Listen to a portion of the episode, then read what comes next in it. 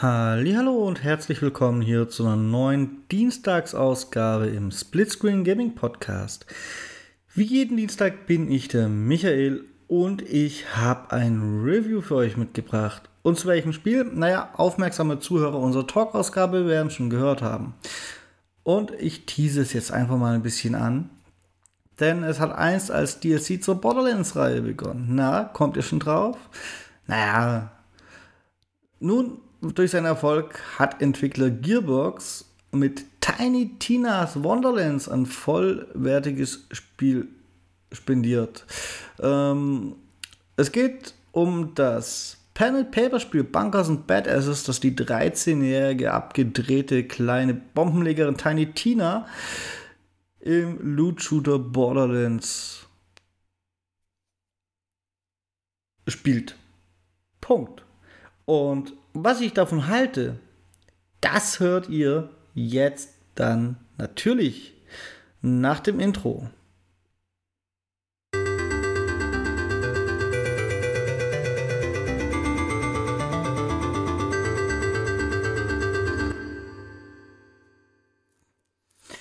Also erstmal nochmal in ordentlich die, die Grundgeschichte, worum es in Tiny Tina's Wonderlands geht. Ihr seid einer von dreien Spielern, die Tiny Tinas Pen and Paper Runde im Borderlands Universum beiwohnen sollen. Eure Mitspieler versagen allerdings in den Augen der kleinen Göre bereits beim Ausfüllen ihrer Charakterbögen. Daher bekommen sie keine Charaktere und, um Tiny Tina zu zitieren, schon gar keine Würfel. Fortan stehen sie euch also als Berater zur Seite. Mit dieser Grundgeschichte entlässt euch das Spiel in die namensgebenden Tiny Tina's Wonderlands, nämlich in die Wonderlands, die Tiny Tina sich ausgedacht hat, in ihrem Bunkers and Bad Asses Pen and Paper. Also quasi eine noch etwas verrücktere Version der Borderlands, die auf bekannte Geschichten und Märchen treffen. Verrückt muss die Welt natürlich auch sein, denn immerhin ist Dungeon Master Tina im ohnehin schon verrückten Borderlands-Universum einer der Charaktere gewesen, die nochmal einen draufsetzen.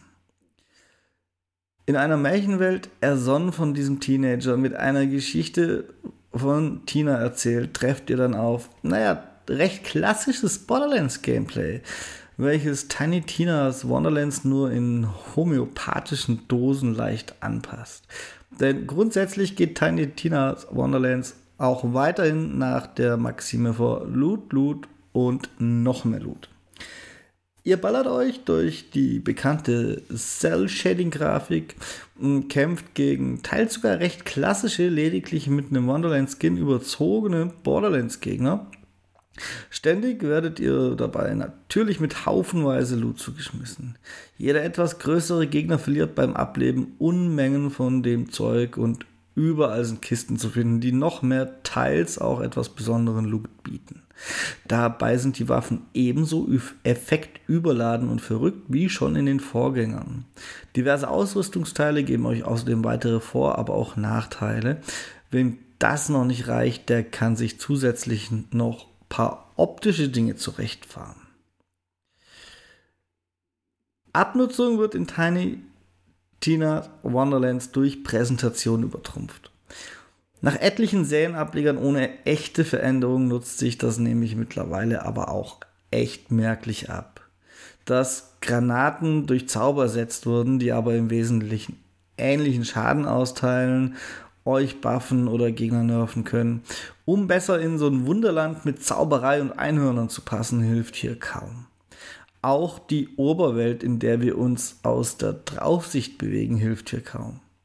Er ist die ein künstlich hinzugefügtes störendes Element.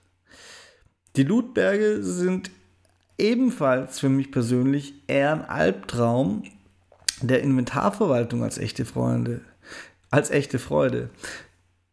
Dafür steht die Serie aber, sodass man ihr diesen Masse statt Klasse Prinzip beim Loot nicht wirklich negativ anlasten kann. Was jedoch hilft bei der Auffrischung der ganzen bekannten Formel ist das Storytelling. Es ist wirklich nicht sehr gewagt zu behaupten, kein bisheriger Borderlands-Ableger war hierin so gut wie Tiny Tina's Wonderlands.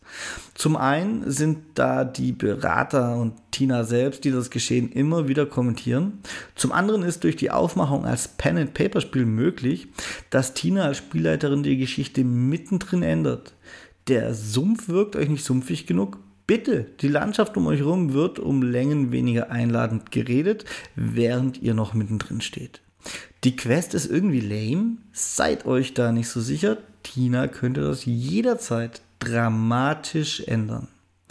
Neben der abgedrehten Hauptstory kann ich euch vor allem die Nebenquests dringend ans Herz legen, denn hier verbergen sich wahre Schätze. So begegnet ihr unter anderem der Borderlands-Ikone dem Roboter Claptrap und Tinas Version bekannter Geschichten wie zum Beispiel der Zahnfee oder den Schlümpfen. Verrückt und absolut genius. Dabei passt die bereits kurz erwähnte Oberwelt zwar irgendwie ins Bild, soll sie doch auch das Spielbrett, auf dem dieses Spiel stattfindet, darstellen. Bietet aber bei all dem Lob, das ich bisher der Präsentation zuteil werden lassen durfte, die unrühmliche Ausnahme. Nebenquests, die hier stattfinden, sind meist nervig. Aktivitäten, die sonst bereitstehen, beschränken sich in der Regel auf dumpfe Arena-Kämpfe, die sich nicht mal sehr fordernd oder gar belohnt anfühlen. Der Abstand, der mit Abstand schwächste Teil von Tiny Tina's Wonderlands. Erleben lässt sich das Spektakel auch im Crossplay-Koop-Modus, bei dem man wie bereits im letzten Borderlands auswählen kann, ob sich die Spieler den Loot teilen müssen oder ob jeder seine eigene Beute bekommt. Grafik, Sound und Technik sind auf der Next Gen für mein Empfinden erstklassig. Also auf meinem Testgerät der Xbox Series X kann ich nicht über das Spiel meckern. Die Grafik ist in ihren Cell-Shading-Grenzen solide. Hat halt Grenzen, weil Cell-Shading. Den Stil muss man halt mögen. Das Spiel läuft butterweich und gestochen scharf. Die Vertonung ist, ich möchte fast sagen, Borderlands typisch, auch gut gelungen. Charakter Charaktere sind gut und angemessen überdreht synchronisiert. Der restliche Sound passt eben zum Franchise. Während die Server auf allen Systemen auch eine Woche nach Release nur sporadisch mal stabiles Zusammenspielen erlauben, ist die Fassung für die neuen Konsolen sonst überraschend gut gepolished. Im Vorfeld hatte ich mir Sorgen gemacht, das habt ihr auch gehört, vor dem Debakel, wie es die Next-Gen-Version von Borderlands 3 zeitweise bot. Diese bittere Pille müssen jetzt jedoch scheinbar Spieler einer Last-Gen-Konsole schlucken, Zumindest ist sehr häufig von Spielabstürzen auf der Xbox One S zu lesen und zu hören. Sehr, sehr schade. Also, wenn ihr eine One S habt, ähm, könnte es sein, dass sich das Spiel jedes Mal schließt, wenn ihr respawnt. Zum Beispiel. Zusammenfassend würde ich sagen, also insgesamt kann Tiny Tina's Wonderlands die in die Jahre gekommene Borderlands-Formel nochmal mit einer Frischzellenkur kräftig aufwerten. Das Storytelling reißt mangelnde Fortschritte in anderen Teilen dieses Franchises wieder raus. Nach dem Spiel muss Gearbox aber dringend mal in größerem Stil nachlegen, finde ich. Mit der alten Xbox One S hat sich, ich habe es gerade erzählt, der Entwickler auch, man könnte fast sagen, in alter Tradition wieder ein Gerät rausgepickt, auf dem die Technik nicht annähernd rund läuft.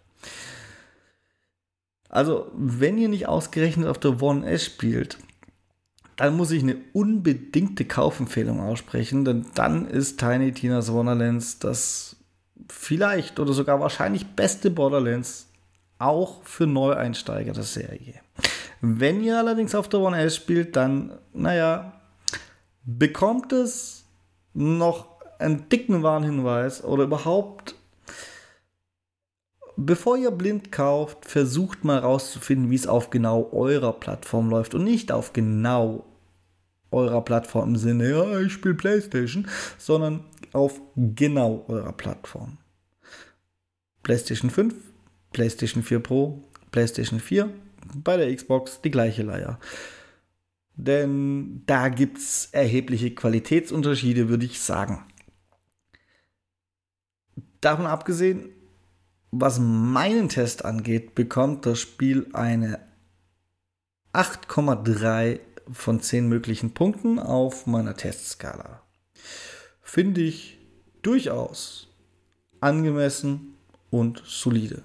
Es erfindet sich nicht neu, aber es ist schon gut. Es ist wirklich gut. Es hat sein Award in meinem Testbericht auf Games Generation, den ihr dort auch nachlesen könnt, durchaus verdient.